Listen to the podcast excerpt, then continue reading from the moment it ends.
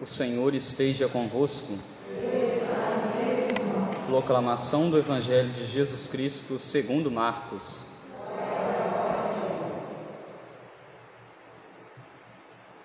Naquele tempo, o Espírito levou Jesus para o deserto, e ele ficou no deserto durante quarenta dias, e ali foi tentado por Satanás. Vivia entre os animais selvagens, e os anjos o serviam. Depois que João Batista foi preso, Jesus foi para a Galiléia, pregando o evangelho de Deus e dizendo: O tempo já se completou e o reino de Deus está próximo. Convertei-vos e crede no evangelho. Palavra da salvação. Ave Maria, cheia de graça, o Senhor é convosco.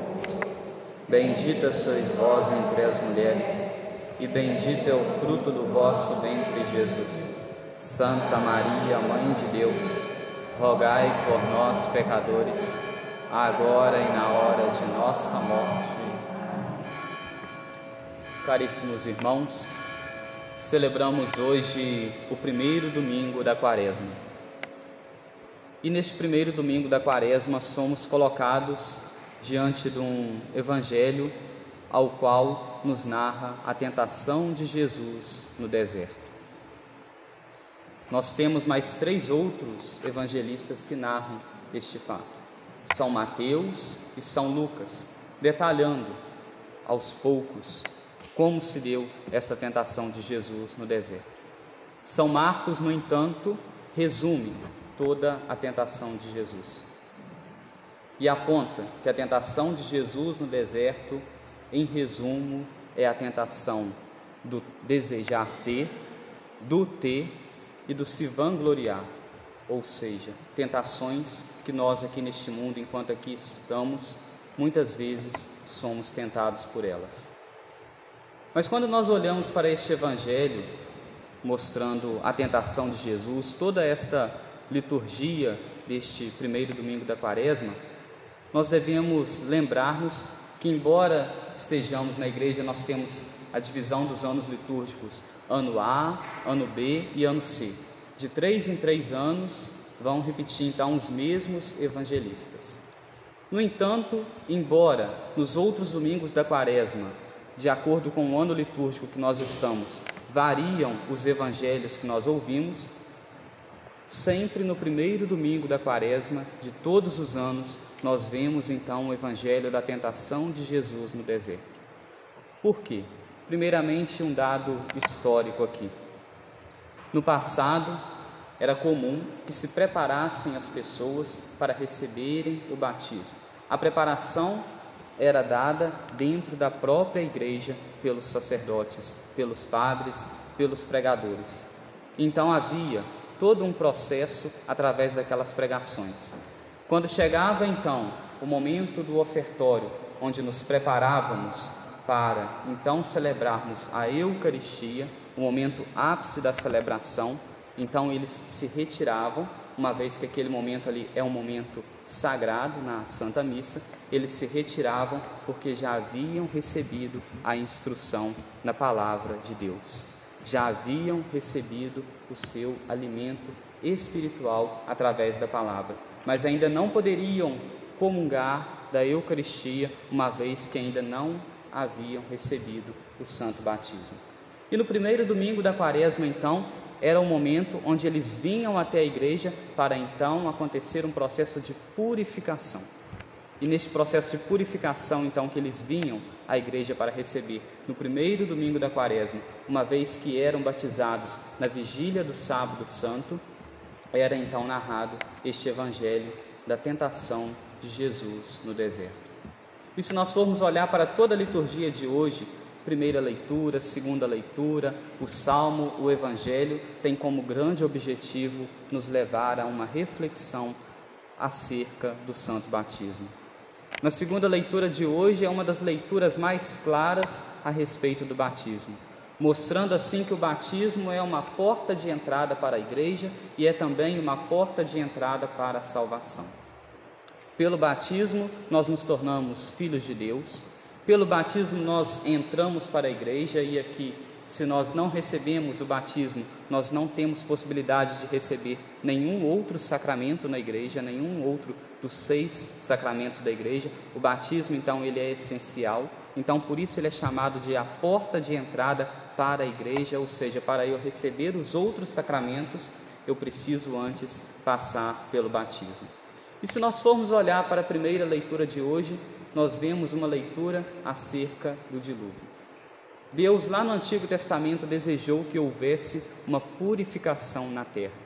E para que houvesse aquela purificação, ele ordenou que a colaboração de um homem, que um homem construísse uma arca e ali colocasse os animais e colocassem também algumas pessoas de sua família.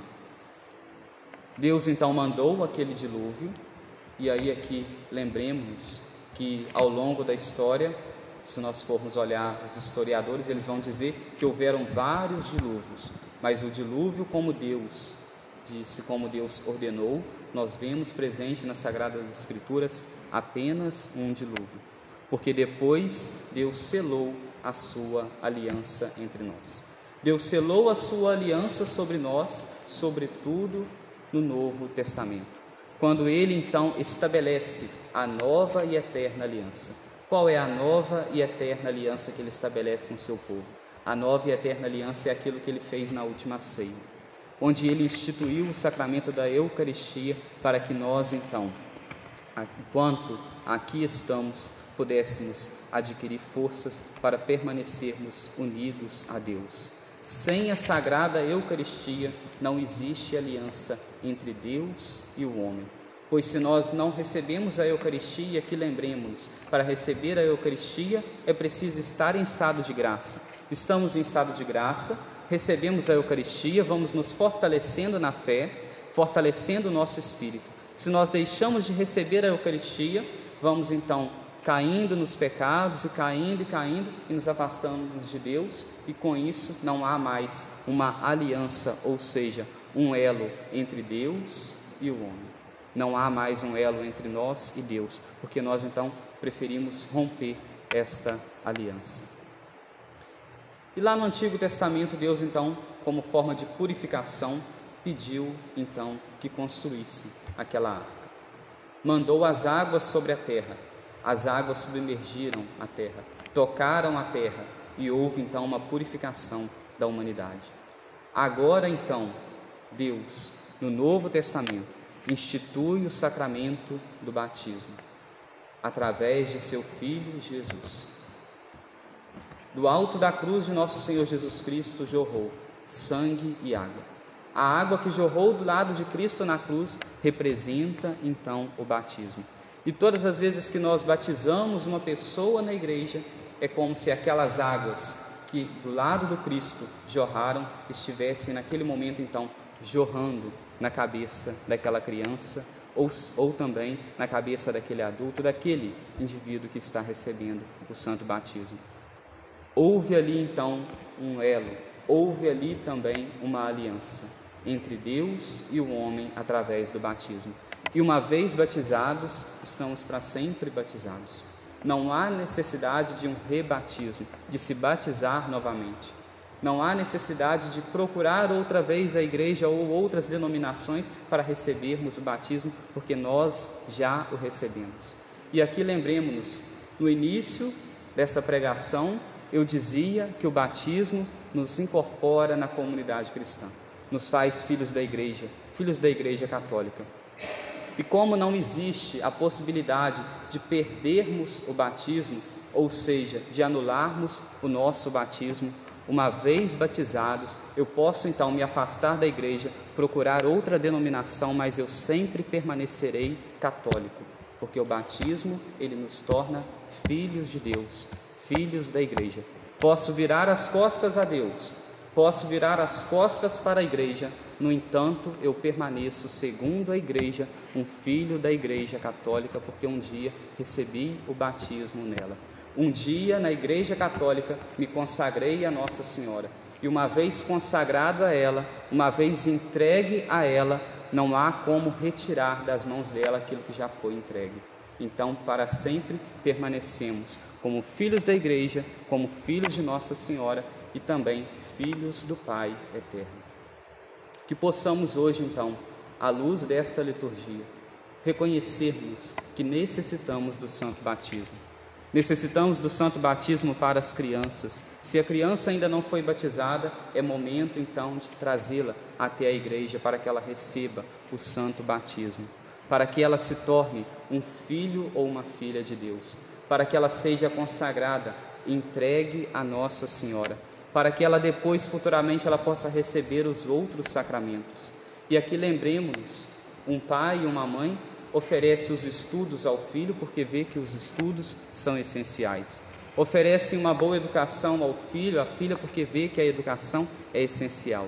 Oferece os alimentos necessários para que ela cresça, para que ela se desenvolva, porque o alimento é essencial. E o batismo nos torna filhos e filhas de Deus. Por isso o batismo também ele é essencial. Então, por isso muito errado quando nós ouvimos as pessoas dizerem: "Eu não vou batizar essa criança para que ela cresça e escolha o que ela deseja ser na vida, se ela deseja se batizar ou não". Não, nós não devemos privar as crianças do santo batismo. O batismo a torna filha de Deus. Antes do batismo, ela é chamada de criatura, de Deus. Mas pelo batismo ela não se torna somente criatura, mas pela graça que o batismo a imprime, ela se torna não somente criatura, mas se torna também filho e filha de Deus. Por isso, não privemos as crianças do batismo.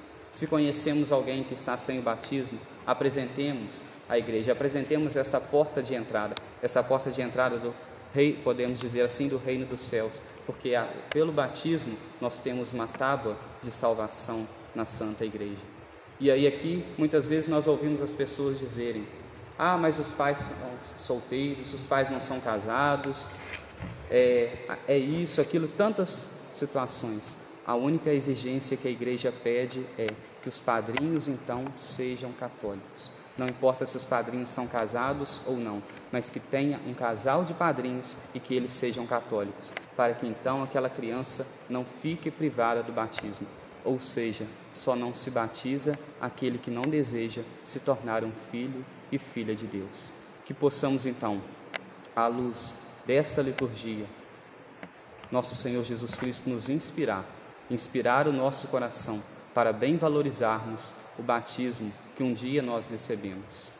E se você, adulto, ainda não foi batizado, ainda não recebeu os outros sacramentos necessários para a sua vida, se você está afastado do sacramento da reconciliação, que é também uma forma de nos reconciliarmos com Deus, o batismo é o primeiro instrumento de reconciliação. Se estamos afastados do sacramento da reconciliação, o sacramento da confissão, é momento então de nos reconciliarmos com Deus. Estamos agora no tempo quaresmal. Preparemos o nosso coração, preparemos a nossa vida para bem celebrarmos a Páscoa.